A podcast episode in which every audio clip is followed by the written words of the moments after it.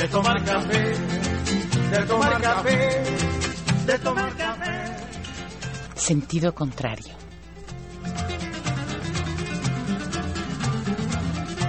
Emiliana por la mañana piensa en nosotros, piensa en usted. Se levanta muy tempranito. y Una producción del Museo Universitario del Chopo para Radio UNAM. Si no fuera por Emiliana nos quedaríamos con las ganas tomar café, de tomar café, de tomar café, de tomar café.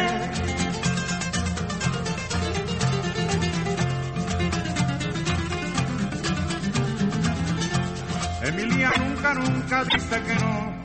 Emiliana tiende su mano a cualquier hermano trabajador.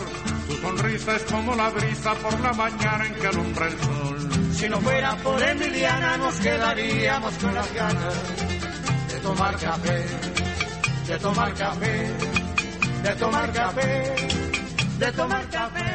Sentido contrario.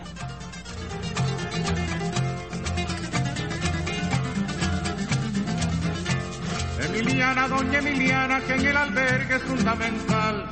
Si no fuera por Emiliana nos sentiríamos todos mal.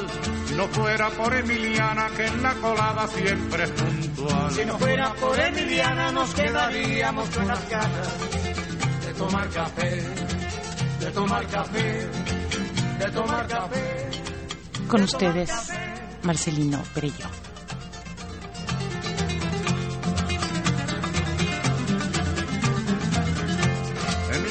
Emiliana ya es de avanzada, se lo ha ganado con su sudor. Yo la aplaudo con entusiasmo, con alegría y con calor. Emiliana como cubana es un ejemplo y es un honor. Si no fuera por Emiliana nos quedaríamos con las ganas de tomar café, de tomar café, de tomar café, de tomar café.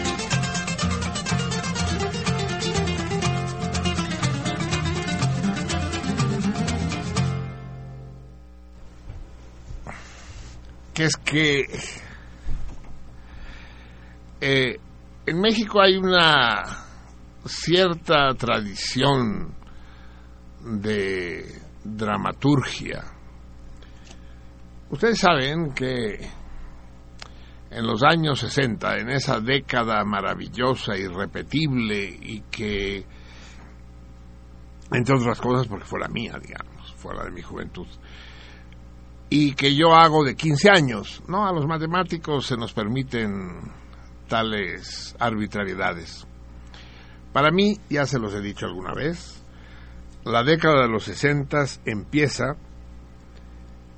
el primero de enero de 1959, cuando las fuerzas del movimiento 26 de julio, encabezadas por Fidel, Camilo y el Che entran a la ciudad de La Habana y el dictador huye.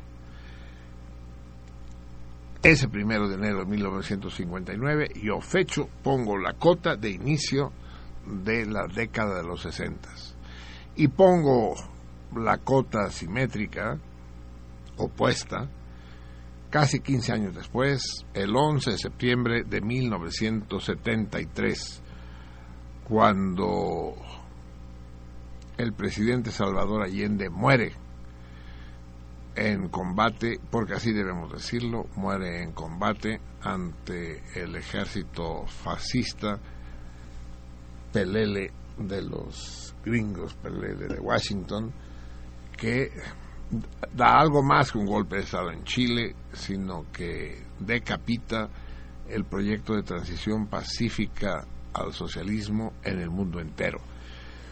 Esa, esa herida mortal, ese tiro de gracia al socialismo será el que 15 años después acabará con el proyecto de la construcción del socialismo, tanto en los países del bloque socialista como en el mundo entero, al desaparecer la perspectiva de transformación revolucionaria del mundo. Así pues, la, la década de los 60 es una década maravillosa en muchísimos aspectos. Es, es la es, es una especie de erupción impredecible. Ustedes saben, eh, los años anteriores, al final de la Segunda Guerra Mundial, eh, no se produjo la, consabida alegría con que la paz es recibida, con que los armisticios son recibidos en el mundo entero, con el alivio, con el, dolor por las pérdidas, pero también con el júbilo porque la pesadilla terminó. No sucedió eso al final de la Segunda Guerra Mundial. Y no sucedió así porque hubo dos fenómenos en esos años, del 39 al 45, que no pertenecen propiamente dicho al campo bélico, que son, son fenómenos distintos. Uno es el genocidio de los judíos en Europa del norte y del este, y el otro es el genocidio de los japoneses en Hiroshima y Nagasaki. Eso no es guerra, es otra cosa, es el exterminio.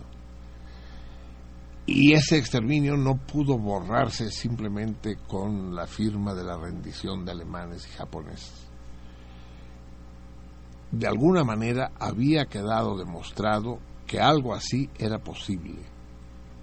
Y esa posibilidad pasmó y crispó al mundo entero, incluso a los mexicanos que no vivieron directamente la conflagración, que no vivimos, debería decir. Yo nací en esta ciudad de los palacios en agosto de 1944, unos meses antes del armisticio en Europa y casi un año antes de la rendición de los alemanes, de los japoneses en el Pacífico.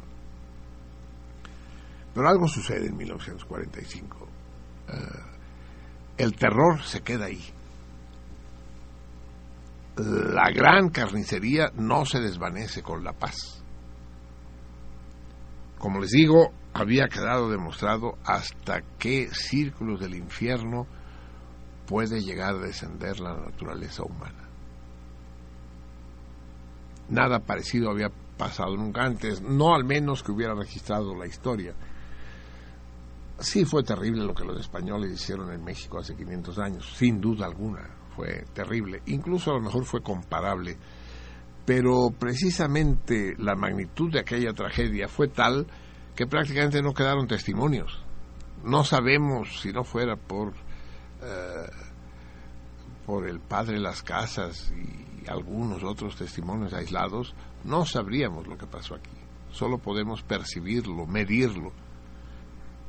Pero la Segunda Guerra Mundial sí, es así, la supimos bien, demasiado bien, insoportablemente bien.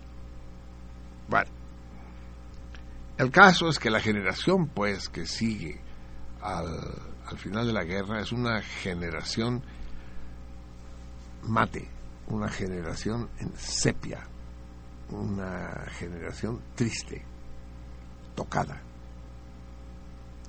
Una generación pesimista. Es la generación de los existencialistas, de Sartre, de Kierkegaard. Y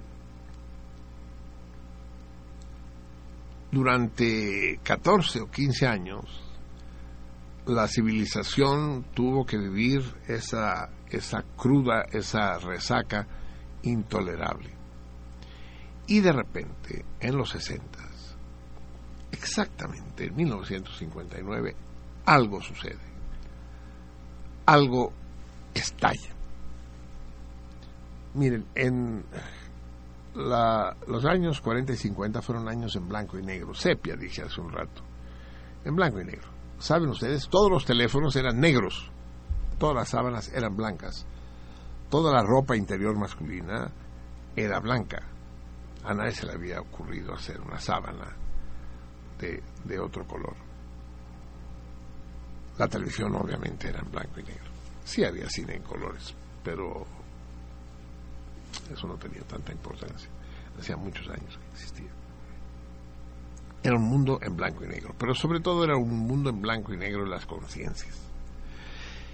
Y de repente estalla el color, pero estalla no solo en la actitud y en la conducta de los hombres, no solo en las cosas, no solo en los teléfonos, en las sábanas y en los calzoncillos masculinos, no, el color estalla en el entusiasmo, en, en los proyectos, en la visión del futuro. Y eso se produce en todos los terrenos, es esos años en que se produce la descolonización africana masiva. De repente los pueblos de África colonizados, sometidos, juzgados, humillados durante siglos se levantan como un solo hombre y consiguen todos ellos la emancipación de las metrópolis coloniales. Eh, son los años de la gran ah, algarada, del gran levantamiento armado de América Latina, eh, por supuesto encabezados por la guerrilla de Sierra Maestra, pero los movimientos armados en América Latina hacen estallar como, como un castillo de fuegos de artificio todo el continente, desde Guatemala con John Sosa pasando por el farabundo Martí en El Salvador, o los sandinistas en Nicaragua, Douglas Bravo en Venezuela, Tiro Fijo Marulanda en Colombia, eh, Lucio Blanco en Perú, Marighella en Brasil, uh, los montoneros en Argentina, los tupamaros en, en Uruguay, eh, por todos lados.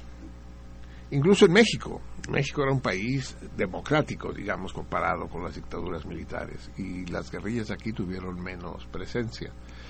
Pero también estaban, por supuesto, las, las dos grandes guerrillas eh, guerrerenses. Y estaban además, se había producido el, el triste, el frustrado ataque al cuartel de Ciudad Madera en Chihuahua, encabezado por los maestros rurales Gamis y Pablo Gómez, otro Pablo Gómez. Eh, es también el, la década del gran movimiento de emancipación de los negros en Estados Unidos. Tanto el, duro, encabezado por los Panteras Negras y Malcolm X, como el light, encabezado por Luther King. Eh, todo el mundo se inflama pero no solo política, es el año, por supuesto, ahora que hablo de Malcolm X y Luther King, es el año de los grandes asesinatos políticos, el año, la década de los grandes asesinatos políticos. En Estados Unidos, aparte de los propios líderes negros, de Luther King y de Malcolm X, son asesinados los, los hermanos Kennedy, es asesinado. Uh, Ben Barca en París, es asesinado Lumumba, en fin. Eh, el panorama es brutal. Incluso hay asesinatos no necesariamente políticos, pero que tienen una repercusión en la política importante, como es la muerte de Norma Jean, más conocida como Marilyn Monroe. Pero como toda auténtica revolución, esa que se inicia en los 60 y que finalmente eh, no será más que una eyaculación precoz. A lo mejor como todas las verdaderas revoluciones, ¿no? Las, las revoluciones son luminosas hasta que hasta que dejan de serlo. Eh, las revoluciones son luminosas cuando no hay revolucionarios que las echen a perder. Y siempre toda revolución triunfante se convierte en una contrarrevolución. Toda revolución triunfante, por obvias razones, se vuelve conservadora. La de los 60 no pudo hacerlo porque precisamente no llegó al poder. Excepto, excepto, digámoslo, las dos grandes movilizaciones que marcan los 60 y que nos impregnaron a todos los jóvenes de aquella época su herencia fueron, ya lo dije, la Revolución Cubana y la Guerra de Vietnam. la heroica, la magnífica, la inverosímil resistencia del pueblo vietnamita, entre paréntesis y en voz baja, digamos, apoyados por los chinos, eh, en contra del invasor imperialista yanqui. Pero, insisto, eh, eh, la movilización de los 60 es una movilización cultural. Incluso lo que les acabo de mencionar, la guerrilla latinoamericana, la descolonización africana, la revolución cubana, el, el, movimiento por los derechos civiles de los negros en Estados Unidos, son movimientos culturales. Toda verdadera insurrección popular es ante todo cultural, antes que política. Y la cultura de los 60 es extraordinaria. Es el boom de la literatura latinoamericana eh, estos días se ha recordado mucho a García Márquez, pero hay que tener en, cuenta otros personajes, ¿no? De igual o mayor importancia. En México en especial es indiscutible inevitable el nombre de Fernando del Paso, que ya había publicado entonces su José Trigo, que es una verdadera revuelta. Y como olvidar al mismísimo Juan Rulfo, un poco anterior a los 60, pero que marca la década con, la presencia, con la representación de Pedro Páramo. Y, y como olvidar a Borges, también un poco anterior, como olvidar a Lezama Lima, uh, como olvidar el gran Sertán de Guimarães. Es la década del cine en el mundo. Y es aquí donde yo quería aterrizar es la nueva ola del cine francés, el free cinema uh, británico, es Stanley Kubrick, es Laia Kazan, el reaccionario Kazan en Estados Unidos, es el, cine checo, el cine polaco de Vaida y Polanski, es el gran cine italiano de Fellini, Antonioni, Visconti, uh, Monicelli, todos ellos es el cine brasileño, es el cine argentino maravilloso, pese a las dictaduras. Pero, y es aquí donde quería aterrizar después de este sobrevuelo más largo de lo debido, en México uh, no ese boom del cine no se produce. Los 60 no son especialmente deslumbrantes en el panorama cinematográfico de México. Existe Buñuel, por supuesto, que duda cabe, ¿no? ese monstruo de la cinematografía, y que debemos considerar con toda exactitud y orgullo como parte integrante y absolutamente cimera del cine mexicano. Es en México donde Buñuel se hace Buñuel. Sus escarceos anteriores, las urdes, no son más que pequeños pequeños jugueteos con el cine, ¿no? El perro andaluz. No, es aquí donde Buñuel se hace cineasta de a de veras. Eh, con la ilusión viaja en tranvía, en fin, no acabaría. Pero aparte de Buñuel, solo hay un nombre destacable en el cine de los 60 y ese es Rubén Gámez. Y que hizo una sola película en esa época. Él hacía cortos y hacía publicidad. Rubén Gámez hizo la uh, Fórmula Secreta. Maravillosa película, un mediometraje, no llega a durar una hora. Eh, la pueden ustedes ver en YouTube. Una versión no demasiado buena, no está bien digitalizada, pero está ahí como testimonio de esa película olvidada y maravillosa.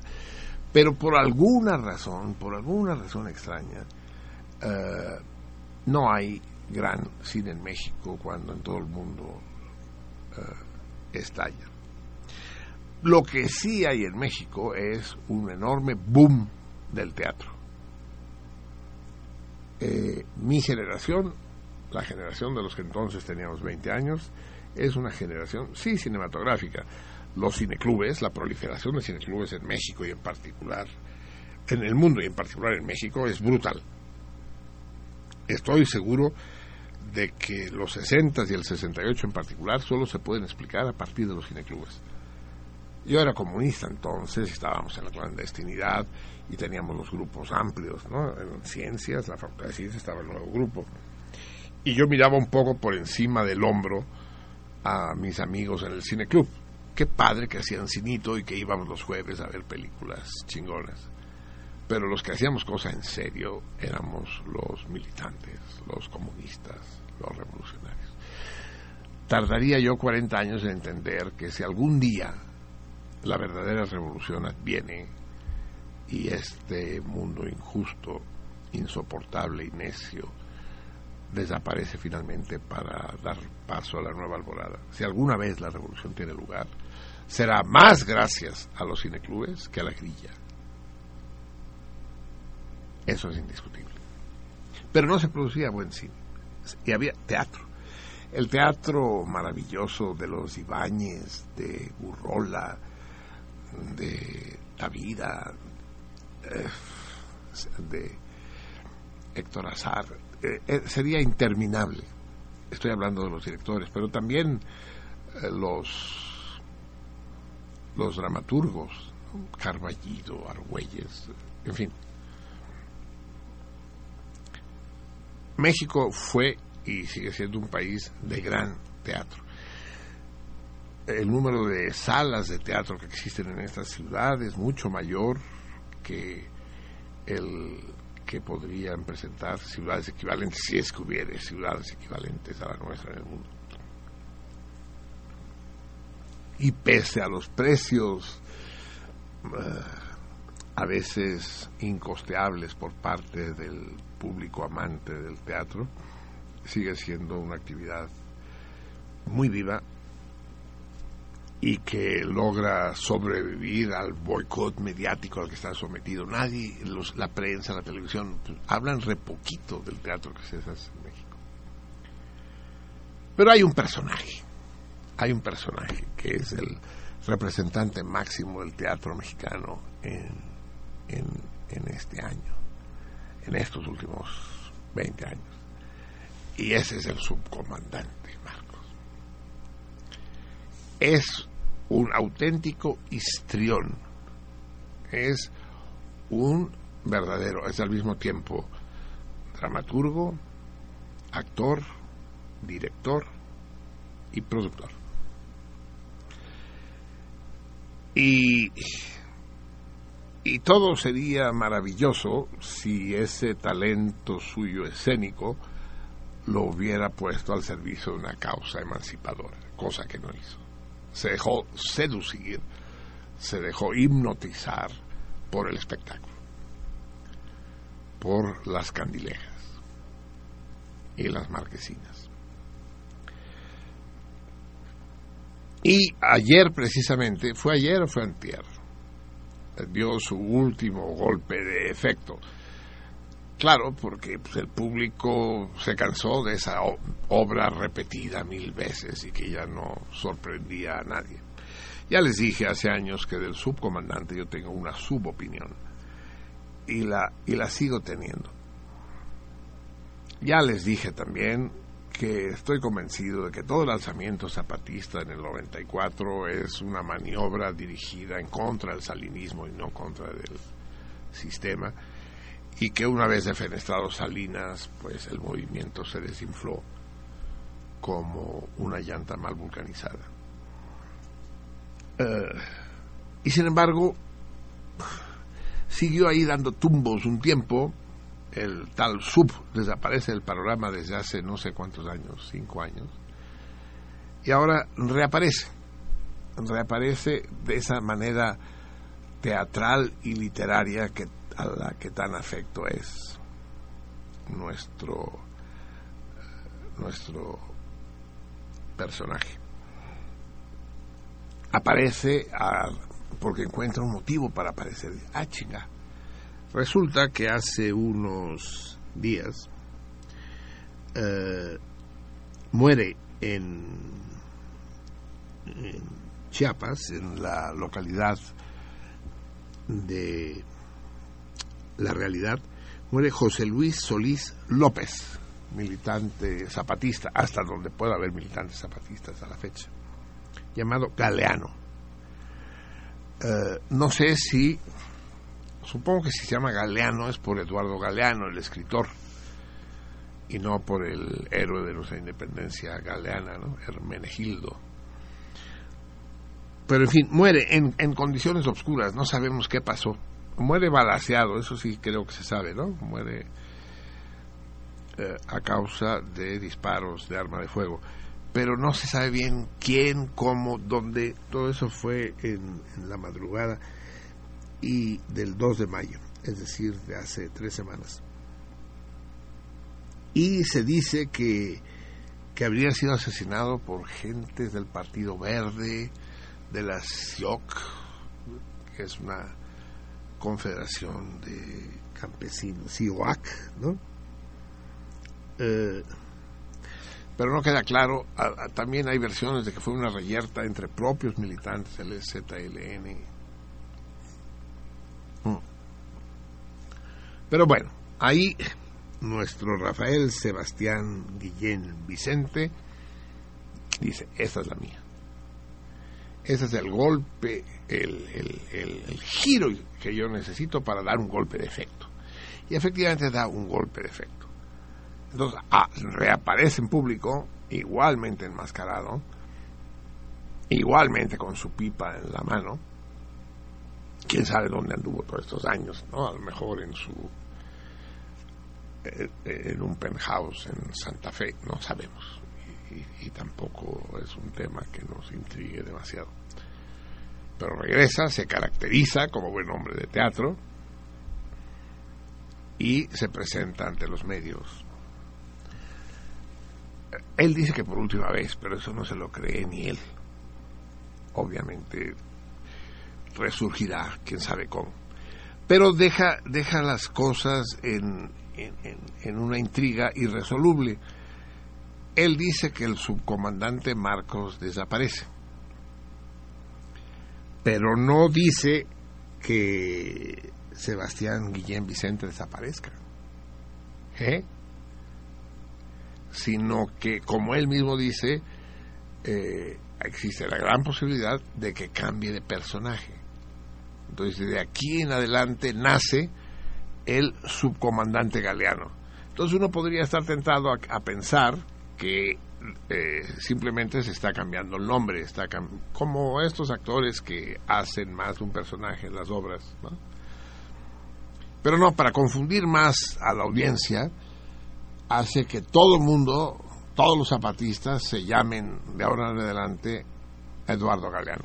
Es un recurso teatral efectista, pero con con un dejo de facilismo inevitable. Vamos a escuchar las últimas palabras. Es decir, yo no entiendo bien, y yo, creo que él lo hizo a propósito para que no se entendiera bien cuáles son sus intenciones.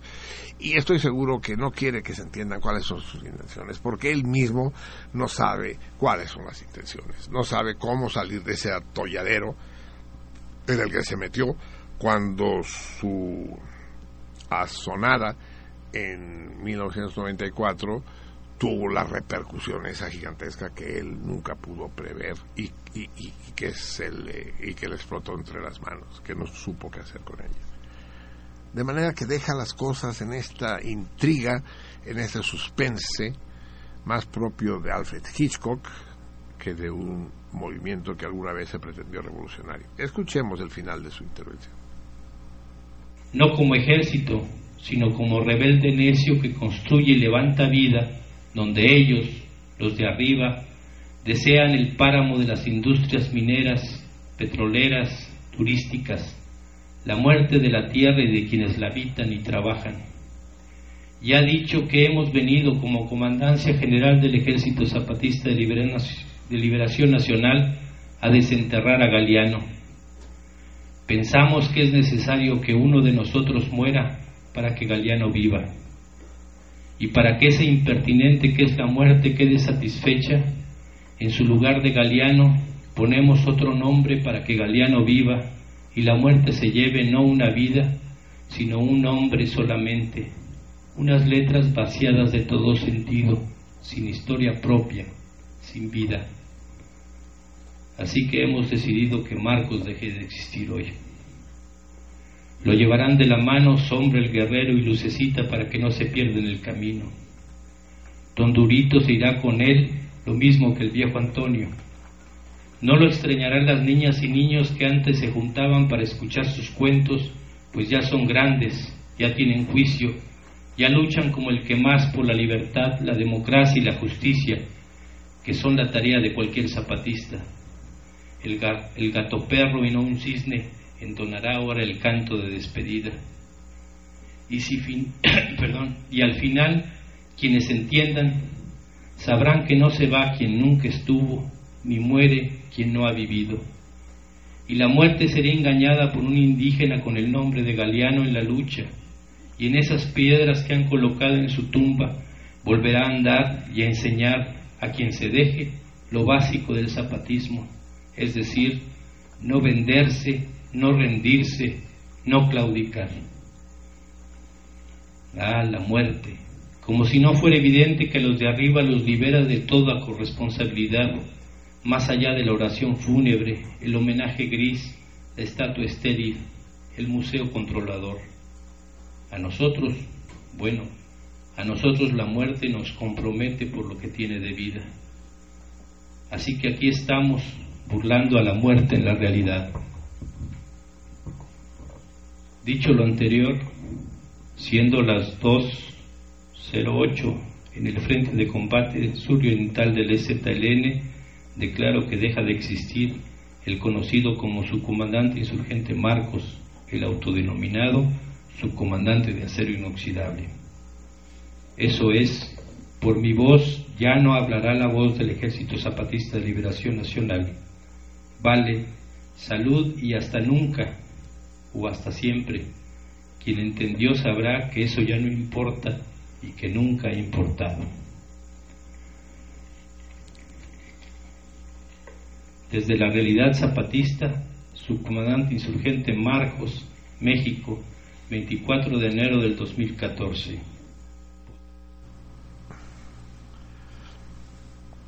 Así pues, eh, literatura pretenciosa y de calidad dudosa. Eh,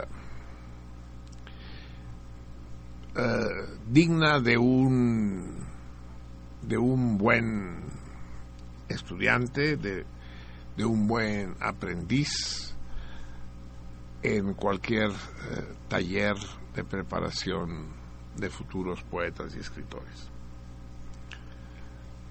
Nunca pudo vencer ese vértigo suyo, esa adicción suya por la literatura. Y deja las cosas así, en el aire, eh, afirmando que, que ya no habrá, eh, ya no quiero seguir escuchándolo porque luego dice que lo que, es, lo que surge es el subcomandante Galeano y que pero que todo el mundo entonces todos los presentes al menos se asumen como subcomandantes galeanos. Que lo entienda quien pueda por el amor de Dios. En todo caso lo único que me entristece a mí de toda esta historia de toda esta comedia en el sentido clásico del término es qué tanta gente buena, qué tantos jóvenes generosos, valientes, arrojados, eh, se dejaron seducir por esta, por este guion, por, eh, por este libreto y quemaron sus ilusiones en esta aventura que estaba quemada antes mismo de iniciarse. Eso es lo que me duele. Y es que de tropiezo en tropiezo hasta la victoria final podría ser el resumen de estos últimos 20 años de la historia de la revolución en México y en el mundo. De la misma manera que se dejaron embaucar y, y seducir por esta propuesta fantoche. De la misma manera, años después, se, se dejarían eh, arrastrar por otra similar, esta vez encabezada ya no desde Chiapas, pero sí desde Tabasco, por el peje lagarto López Obrador.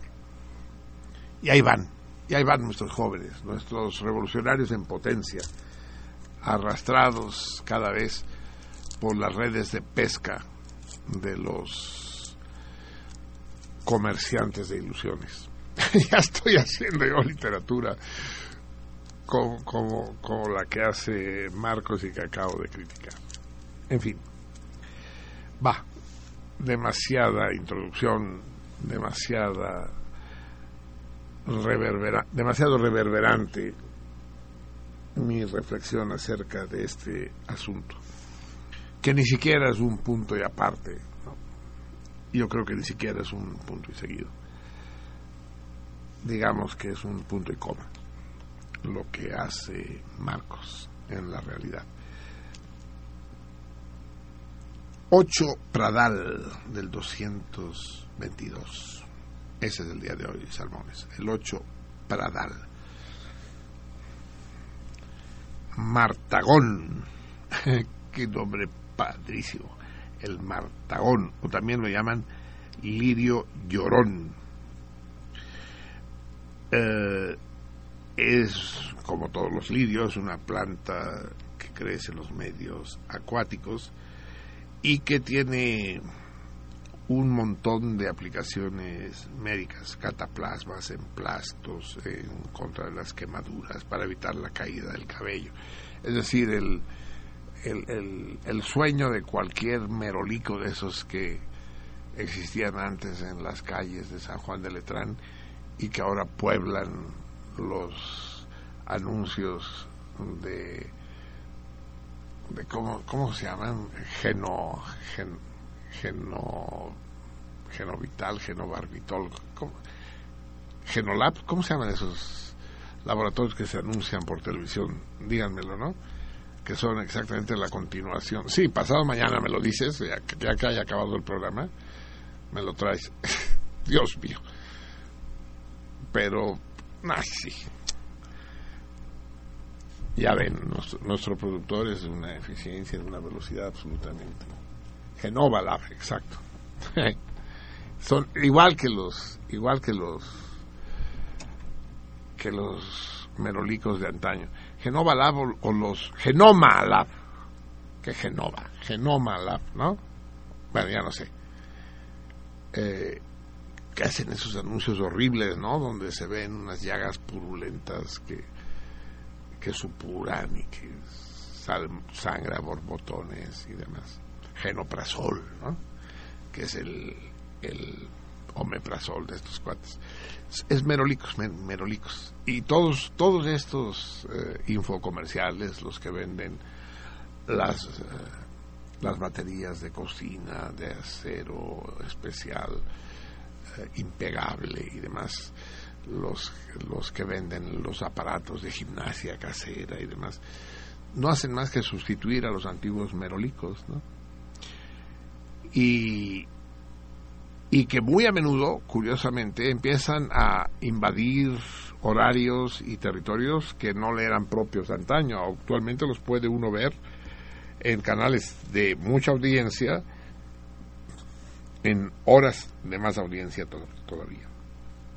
Bien, amigos, así pues, el Martagón haría el placer. Cualquier día de estos aparece, ¿no? El info comercial del Martagón y, y donde nos convencerán que se pueden realizar con el enjuagues, cosiendo su bulbo para aliviar el dolor de muelas, por ejemplo.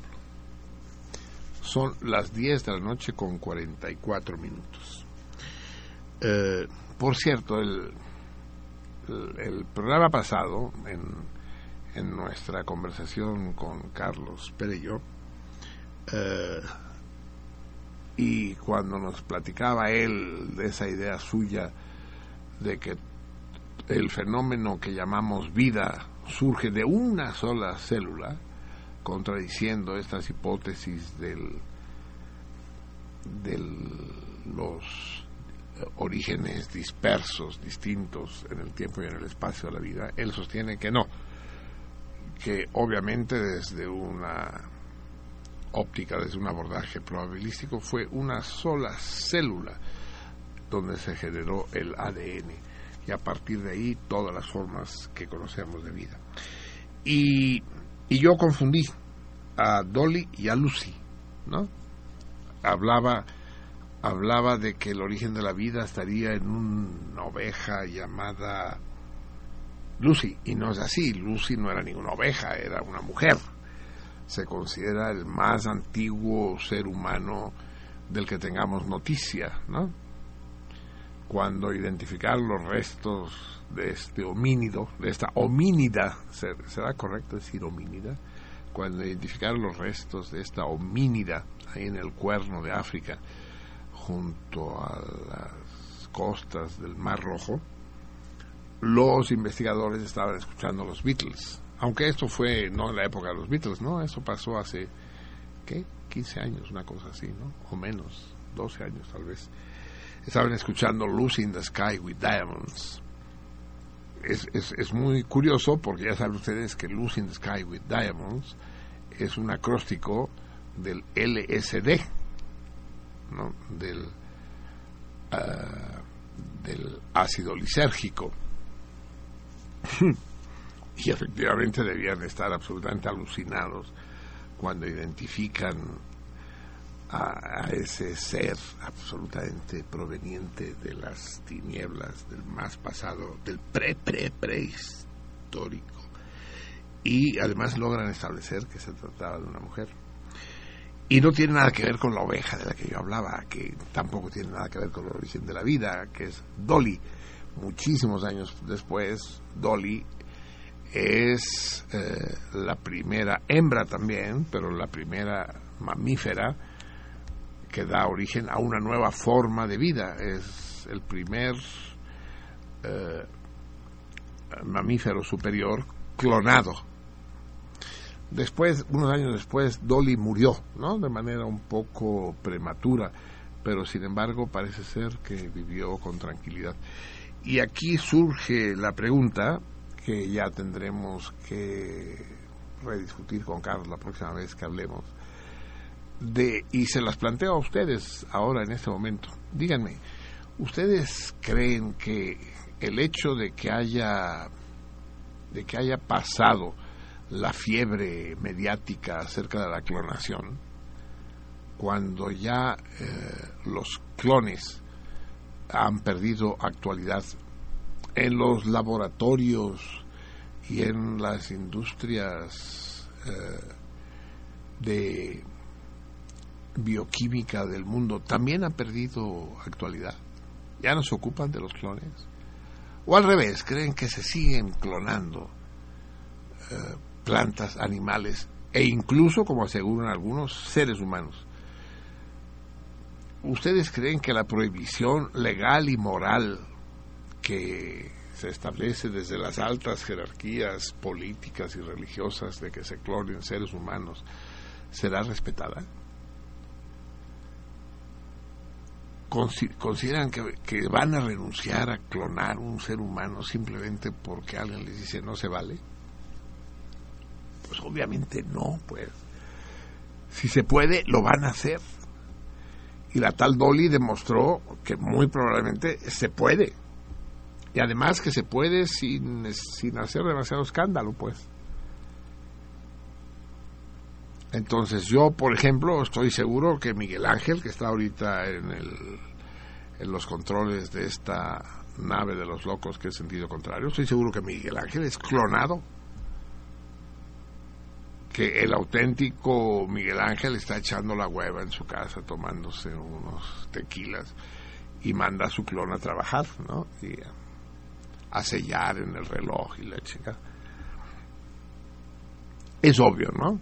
En todo caso, todo esto lo digo simplemente porque quería pedirles excusas por haber confundido a Dolly con Lucy, que tienen que ver poco, tienen que ver eso. Son dos dos precursores de dos formas de vida distintas y las dos son hembras, ¿no?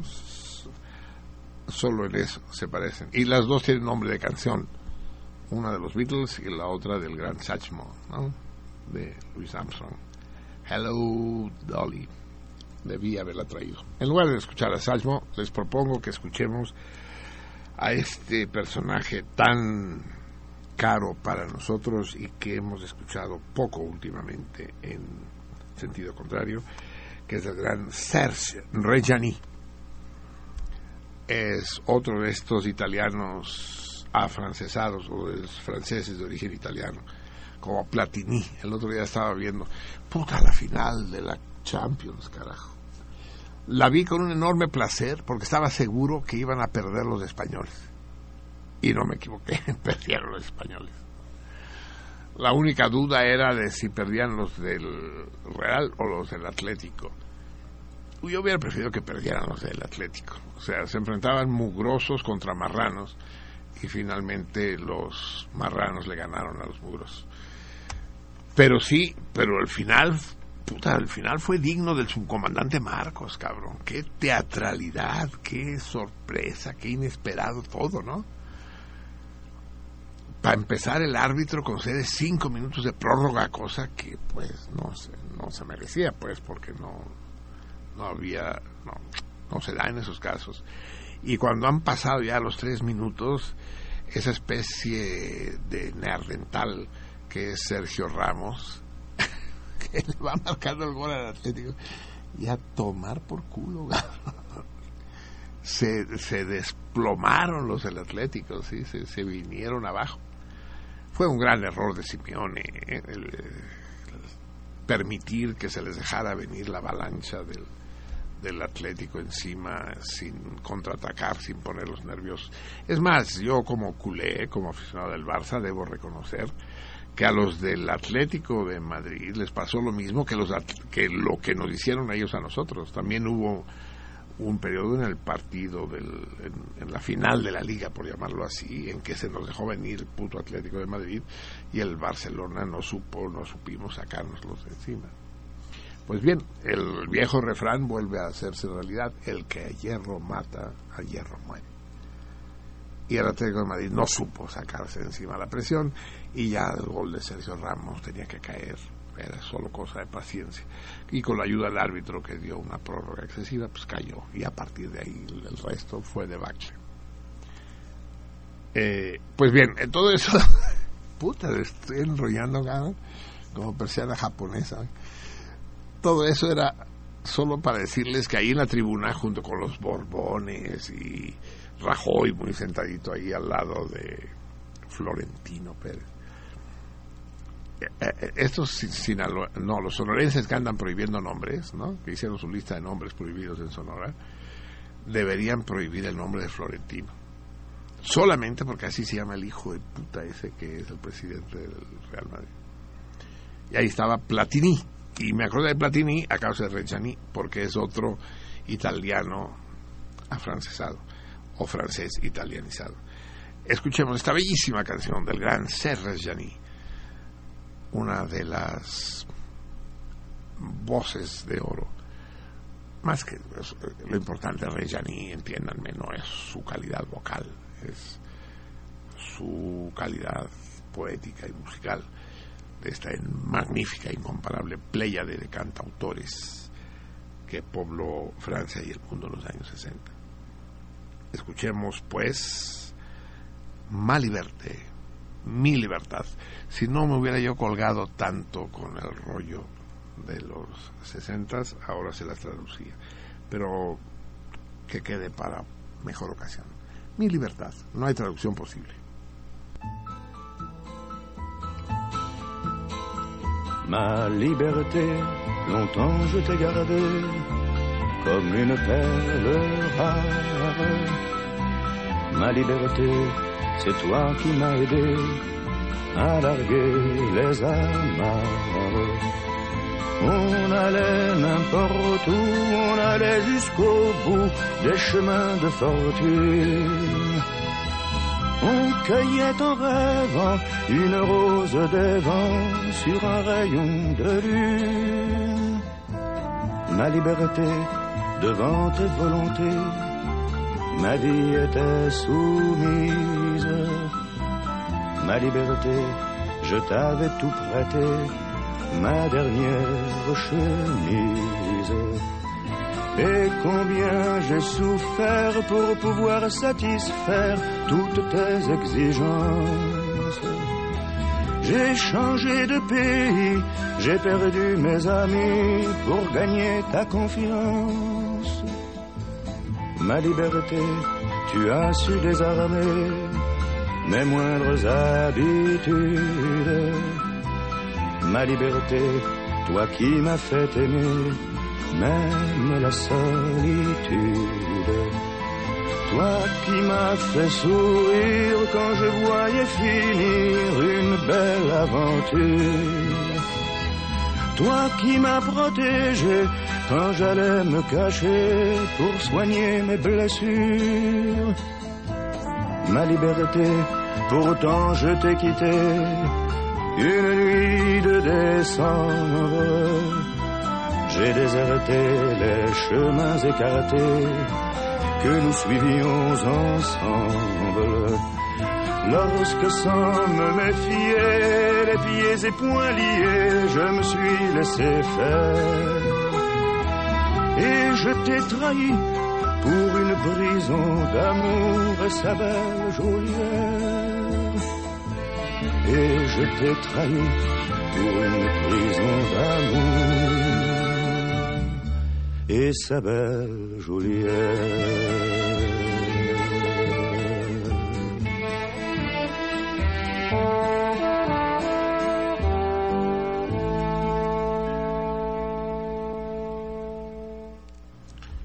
Ma liberté, je t'ai trahi. El problema de la libertad, el- la perpetua oscilación, la perpetua, la perpetua, la perpetua crucifixión a la que estamos sometidos entre el impulso hacia la libertad y el impulso hacia la seguridad. ¿Cómo, cómo romper esa dicotomía entre el refugio y la aventura? ¿Queremos ser libres o queremos estar seguros? ¿Queremos estar ah, resguardados? Hmm. Es, un enigma, es, es un dilema jamás resuelto. Todo buen aristotélico diría que la solución ideal está en la sofrosine, es decir, el justo medio. Aquello que también ilustran, hablábamos ahora del, del Frente Nacional de Liberación de Vietnam, que los gringos llamaban despectivamente Vietcong.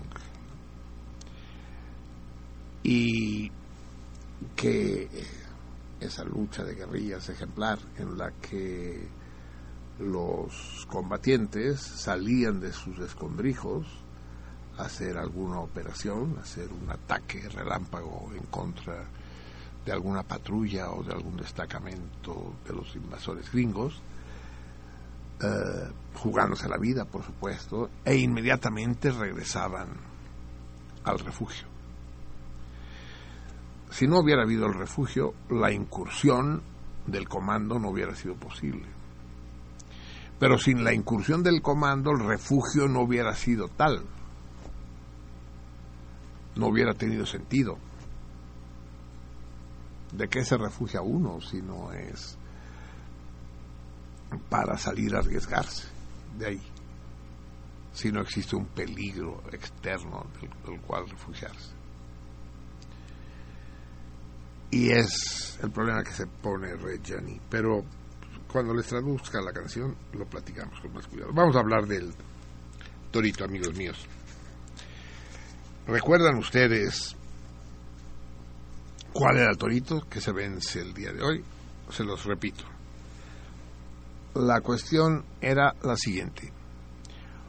Un lirio acuático, ya que estamos en el día martagón, que es un lirio acuático, eh, un lirio llorón. También se llama bozo, pero Sí, lo de llorón debe ser porque se acuerda de Laura Bozo, ¿no?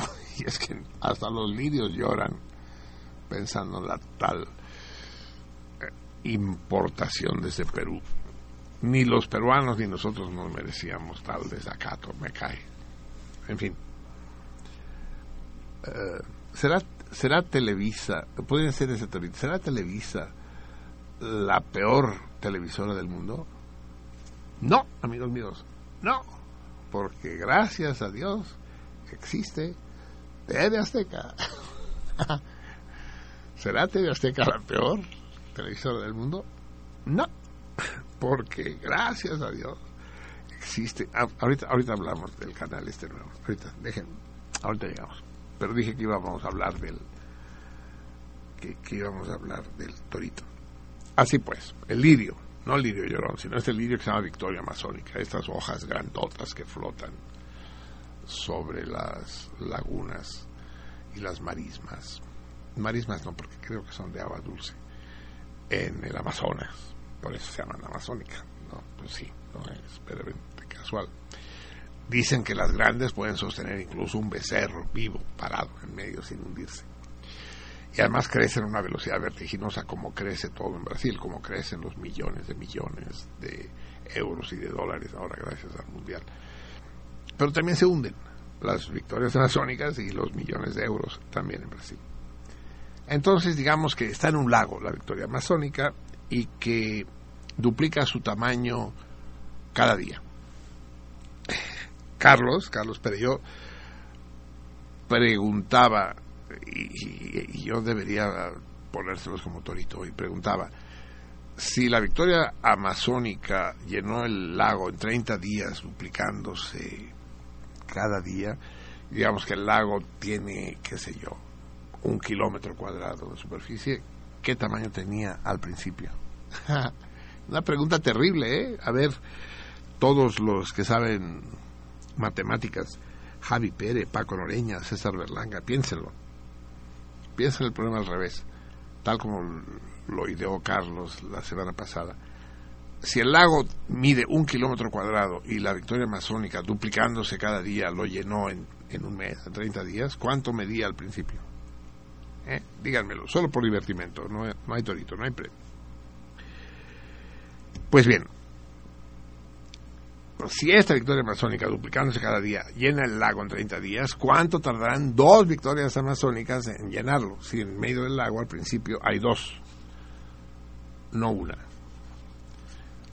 Muchos, eh, varios, pues, ustedes pensaron que es la mitad del tiempo, ¿no?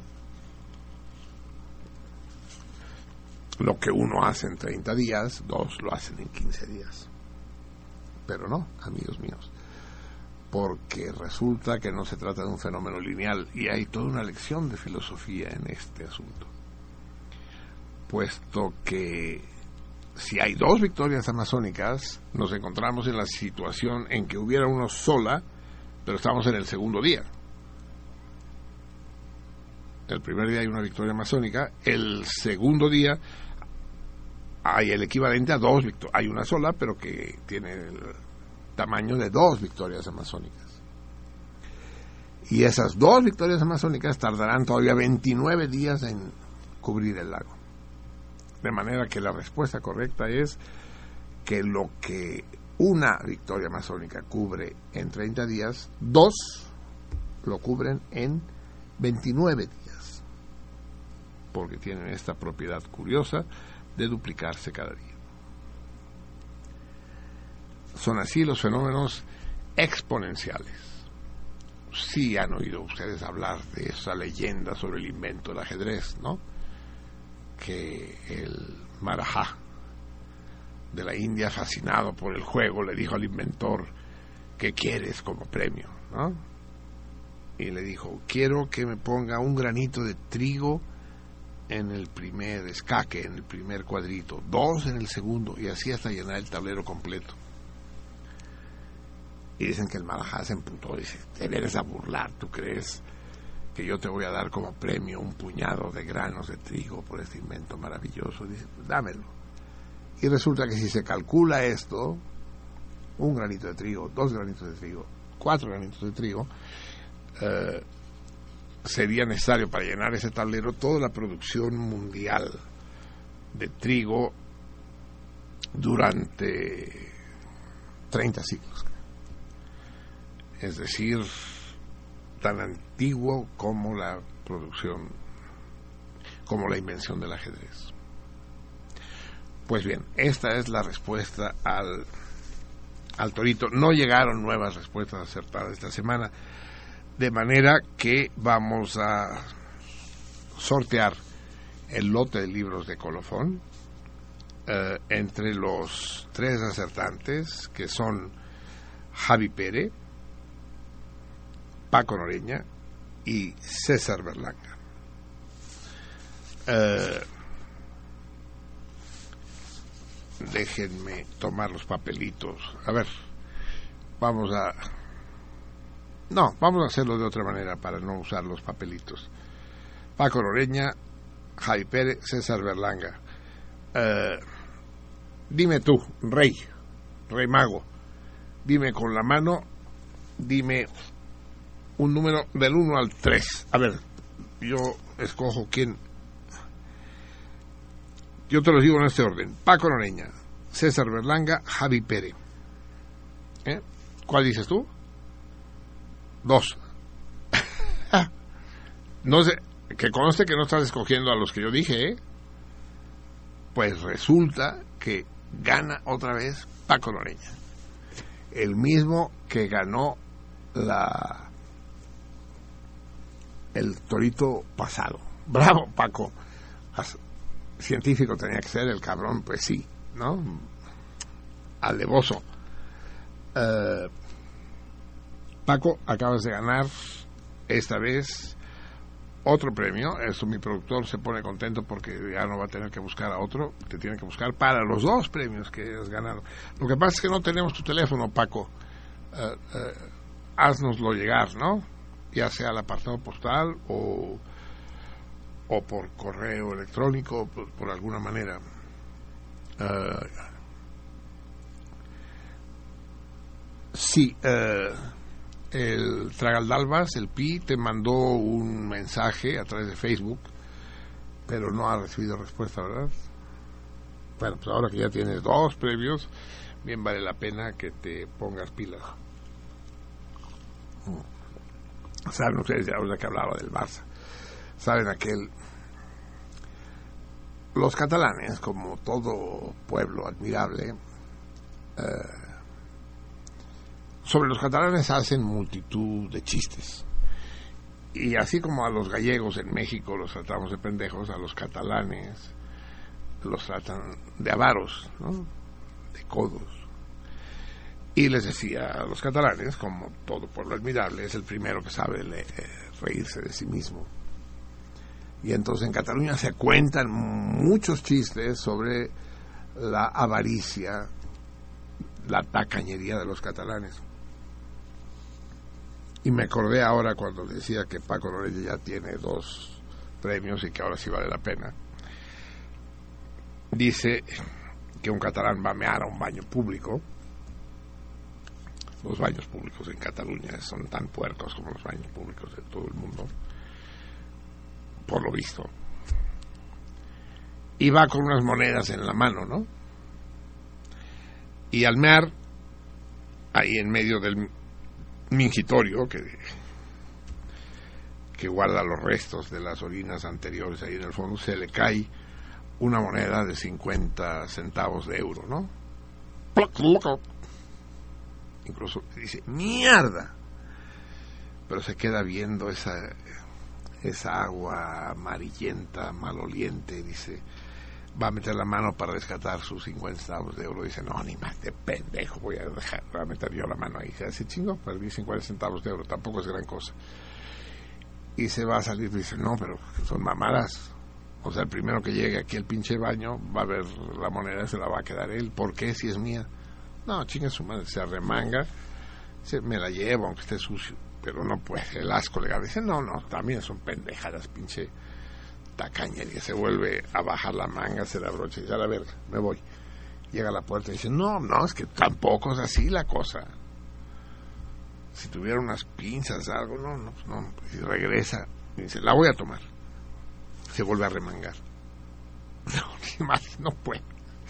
Hasta voy a vomitar, cabrón, me voy. Se baja otra vez la manga, dice, me largo. No, no me largo, me regreso, se vuelve a remangar, la tomo. Y así anda oscilando un buen rato hasta que dice puta madre, no puedo más, ya sé. Y entonces se mete la mano al bolsillo, saca una moneda de 5 euros, la avienta con furia en, en, medio del, del mingitorio lleno de meados, y dice, ahora sí, por 5 euros y medio, ahí sí meto la mano, cabrón. Y mete la mano y, se considera absolutamente justificado su, su gesto, su desacato. Muy bien, Paco. Eh, comunícate, nos comunicamos contigo. Y vamos con el nuevo torito. Les planteo el siguiente torito. A ver, ya que hablo de mingitorio, déjenme ponerles un torito relacionado con los baños. Distinto. En un baño, el baño de su casa, en la, mayoría de los baños, bueno, en todos los baños hay, muchos objetos, adminículos, eh, instrumentos, hay cosas, en un baño hay cosas, muchas cosas en principio. Y una que está casi en todos los baños, no en todos, es una cosa que tiene un nombre, un nombre equívoco, un nombre inapropiado, un nombre que se refiere a otro objeto, un nombre que no le corresponde. Díganme, para ganarse nuestra comida en la casita de Buenos Aires, este extraordinario restaurante en la esquina de Querétaro y Monterrey, en el corazón de la colonia Roma,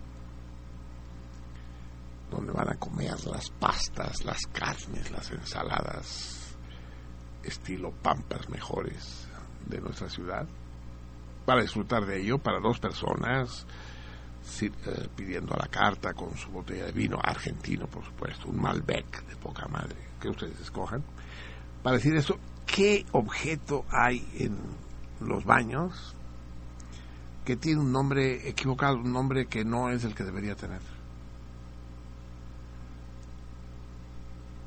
Por supuesto que hay algunos que tienen nombres equívocos, con, en fin, tienen más de un nombre. Yo me estoy refiriendo al nombre que le damos en México a ese objeto, ¿eh? porque luego en otras partes tiene otros nombres.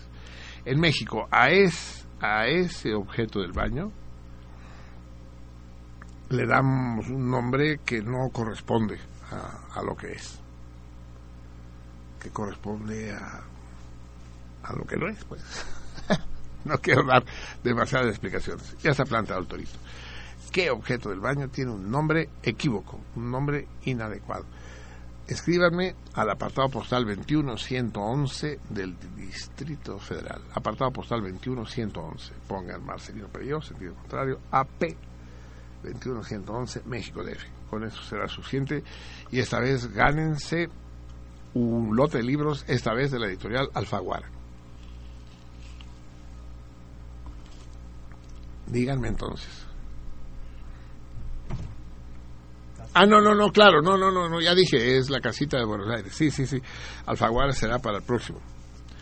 Tienen ustedes 15 días para responderlo.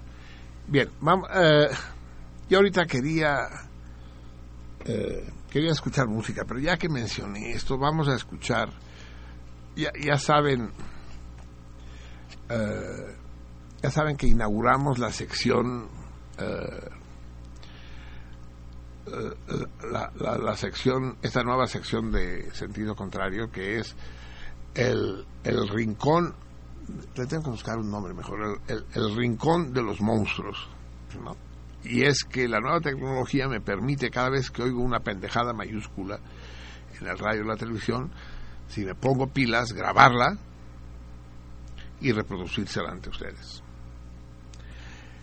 Y este es el caso. Resulta que se acaba de inaugurar un nuevo canal, una, uno de estos canales fantasmagóricos, canal cultural, de momentos cultural, quién sabe quién acabará agenciándose esa frecuencia.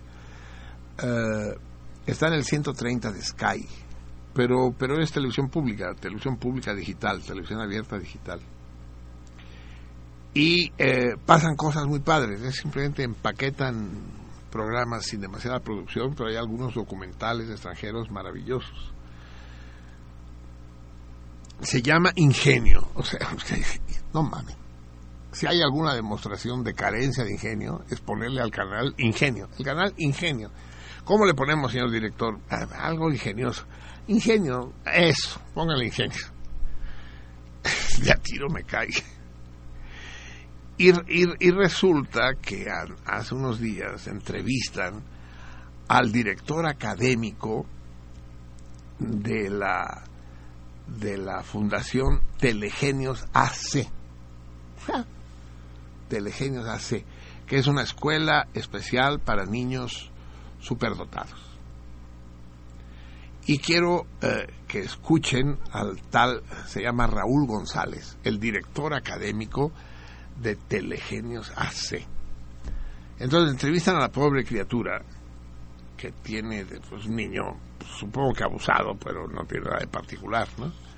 Pero no les voy a poner toda la, no les voy a poner toda la, toda la entrevista, solamente este pedacito final de lo que dice este esta evidencia, este ilustrísimo director académico de Telegenio AC, Asociación Civil. Escuchen qué cosas pueden suceder en este mundo. Me temo que el canal 130, el canal Ingenio, va a convertirse en un canal comercial más en cuanto se licite. Como pasó, recuerdan ustedes, con el canal 9. El canal 9 llegó a ser el mejor canal de televisión del mundo cuando apenas se inauguró y lo dirigía el gran Miguel Sabido. Era un placer, era para pasarse las 24 horas pegados al Canal 9. Y ya ven en qué terminó, pues, ¿no? Cuando lo compró Televisa. Bueno, vamos a escuchar un ratito al, al insigne, al ínclito Raúl González explicar las cosas que hace uh, Telegenio hace. Y les llamo la atención sobre qué querrá, qué considerará el, el señor González que quiere decir locuaz. sí, les tengo que advertir para que no les vaya a pasar desapercibido. Dice, ya sé que estas ideas les parecerán locuaces. Yo no sé cuál es su concepción de lo que es locuaz, pero siendo el director académico de Telegenio, seguro tiene una idea precisa, correcta y pertinente de lo que quiere decir locuaz. Escuchemos al locuaz, señor González. Gracias por continuar con nosotros. Estamos ya en la sección de genios y congenios. Doy la bienvenida a Eduardo González Ramírez. Él es director del área académica pedagógica de la Fundación Telegenio AC. Eduardo, gracias por estar con nosotros. Muchas gracias a ti, Norberto, por estar aquí este, y por habernos invitado a tu programa. Muchas ¿Qué tenemos para el día de hoy, Eduardo? Pues aquí tenemos a un chico muy, pero muy especial. Él se llama Saúl Adrián Álvarez Tapia. Hola, Saúl, ¿cómo estás? Bien. Bien. Qué gusto tenerte aquí, Saúl. Eh, pues él es un niño muy talentoso que eh, logró eh, tener la habilidad de leer. No, no, aquí se coló un error, este es el principio de la entrevista, esto no, eso no tiene que ver. A ver, lo avanzamos, eh, Miguel Ángel, hasta... Es que ya no sé qué se grabó y qué no se grabó, pero esto no tenía que haberse grabado. A ver, hasta, avánzalo un par de minutos, hasta el, hasta el minuto... Avánzalo dos minutos más. Sí, porque este es el inicio de la entrevista con este cuate pero no quiero que la escuchemos toda porque es interminable. A ver si no nos perdemos la parte vaciada. Eh, lo está avanzando Miguel Ángel, ahorita veremos. Espero que sí lo podamos reproducir como Dios manda, porque es una verdadera joya, una perla japonesa. Ah, es más, en homenaje al gran Nikito Nipongo, a este extraordinario personaje, Raúl Prieto, Nikito Nipongo, que se dedicó a, pescar pendejadas en los libros, en la prensa, toda su vida, y tiene su, su santuario fundamental era el diccionario de la Real Academia Española, al que hizo pedazos Pues bien, en homenaje a él, a esta sección de sentido contrario le vamos a llamar el Rincón de las Perlas. En el, en, el sentido de Nikito Ripongo. ¿Ya se, ¿Ya se avanzó? A ver, vamos a escuchar en dónde estamos, vamos a escucharlo todos. A este tipo de, de, jóvenes hay que tener una actitud de mucha apertura ante sus propuestas, porque suelen ser propuestas que a veces parecen locuaces, pero que en realidad tienen un gran sentido si los eh, tenemos en un marco adecuado.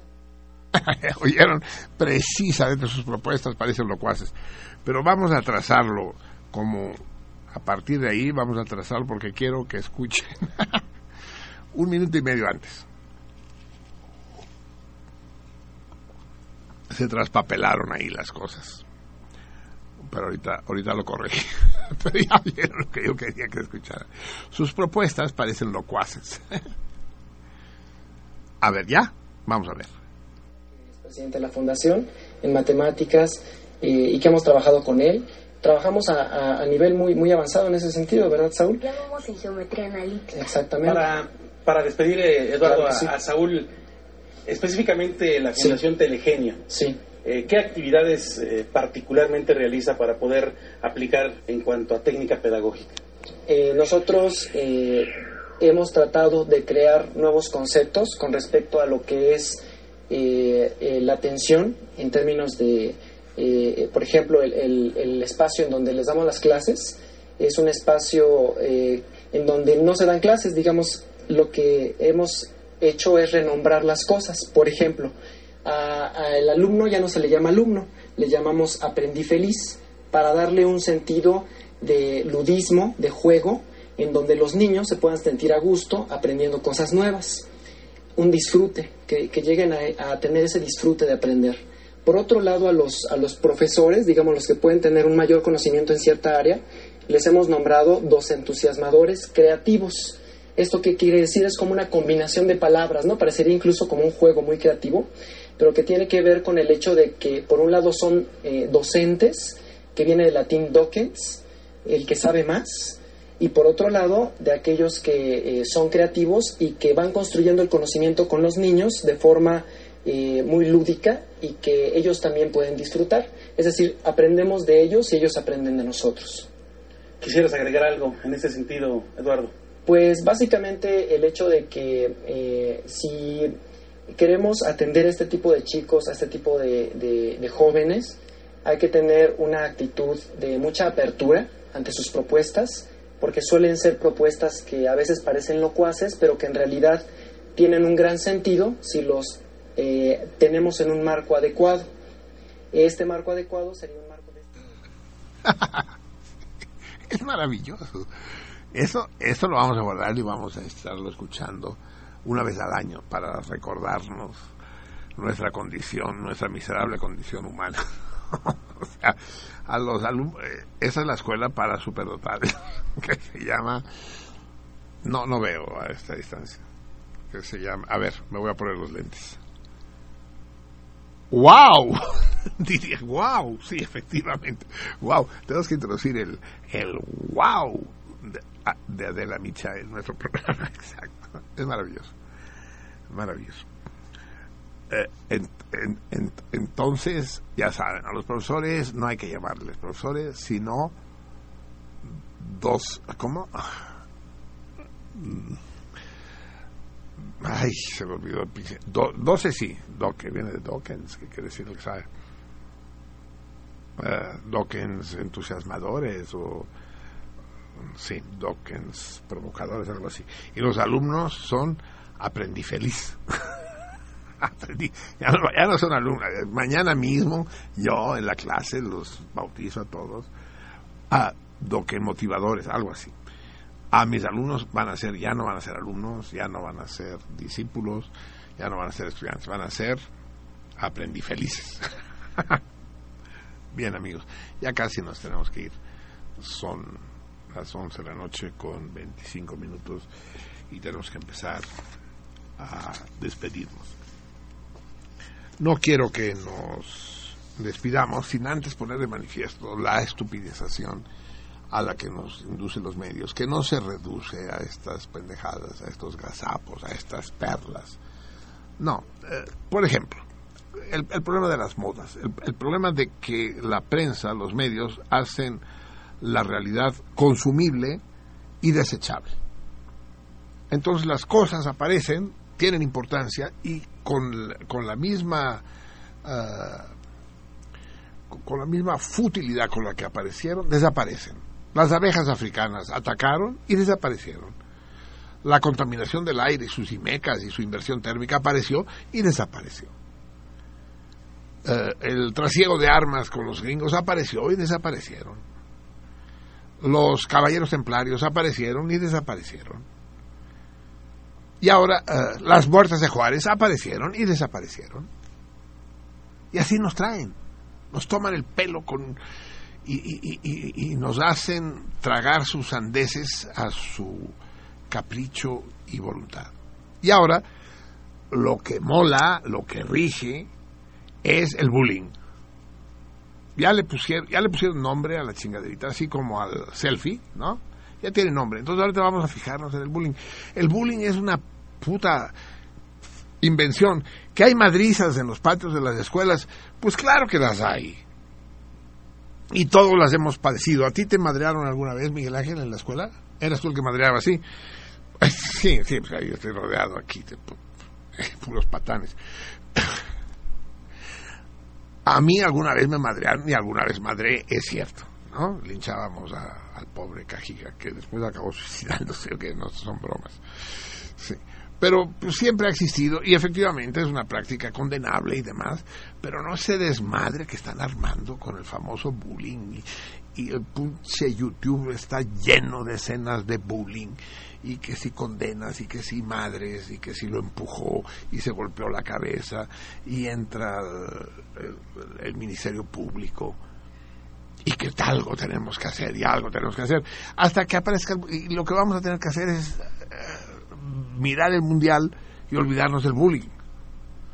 Les aseguro doble sobre sencillo que el mundial va a acabar con el bullying. Y que acabado el mundial nadie más se va a acordar del bullying y los niños seguirán madreándose en las escuelas, pues sí.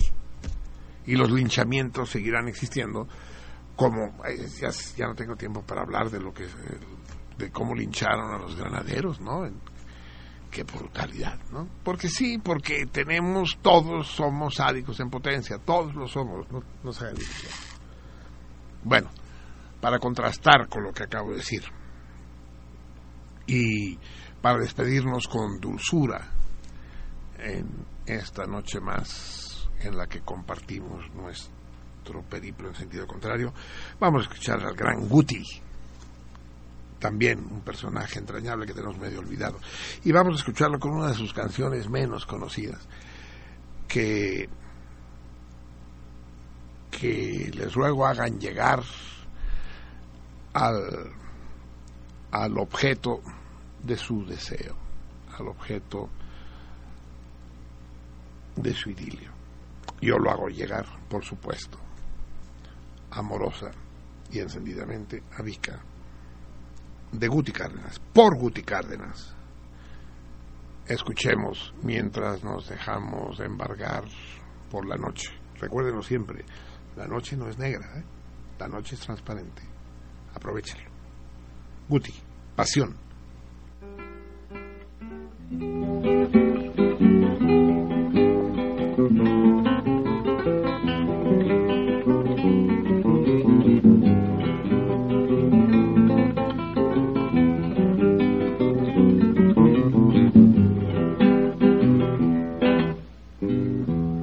Y en tus negros ojos se gríe lumbre de oriente radiante luz, miel en tus labios y cuando ríe fingen tus dientes perlas de oro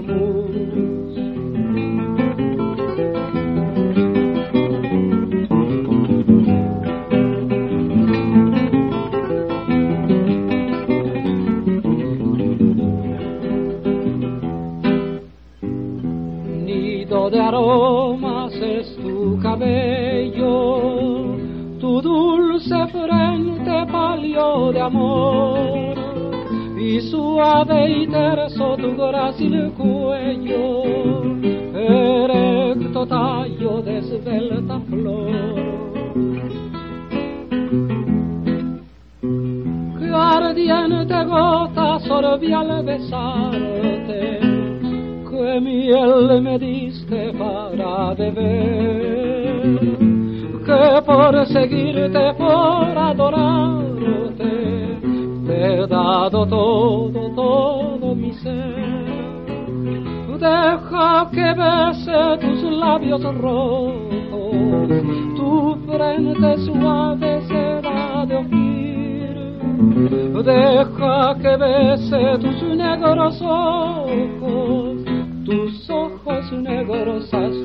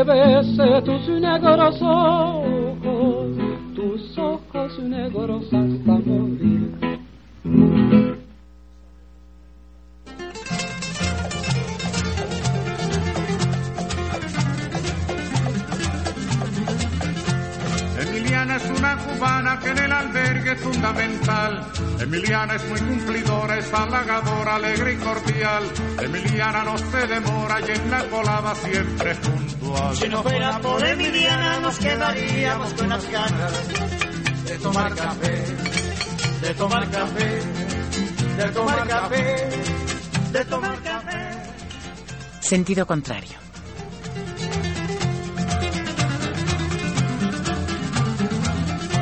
Emiliana por la mañana piensa en nosotros, piensa en usted. Se levanta muy tempranito y en un ratito cuela el café y reparte en cada buchito todo lo bueno que usted le dé. Si no fuera por Emiliana nos quedaríamos con las ganas de tomar café, de tomar Una café, producción del Museo Universitario del Chopo para Radio UNAM. de tomar café.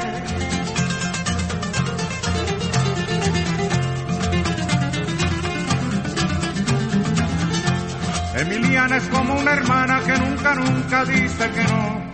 Emiliana tiende su mano a cualquier hermano trabajador. Su sonrisa es como la brisa por la mañana en que alumbra el sol. Si no fuera por Emiliana nos quedaríamos con las ganas de tomar café, de tomar café, de tomar, Sentido contrario. de tomar café.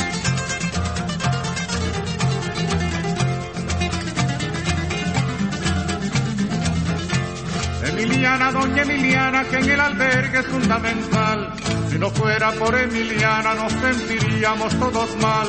Si no fuera por Emiliana, que en la colada siempre es puntual. Si no fuera por Emiliana nos Estuvo con ustedes Marcelino Perelló. de tomar café, de tomar café, de tomar café.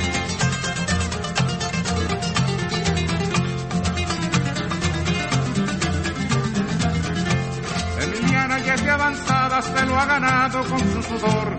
Yo la aplaudo con entusiasmo, con alegría y con calor. Emiliana como cubana es un ejemplo y es un honor.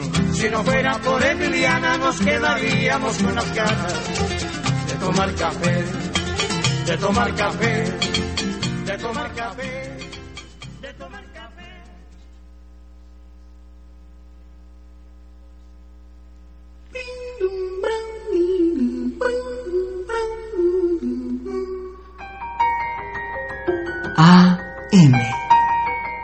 Aleteos minúsculos.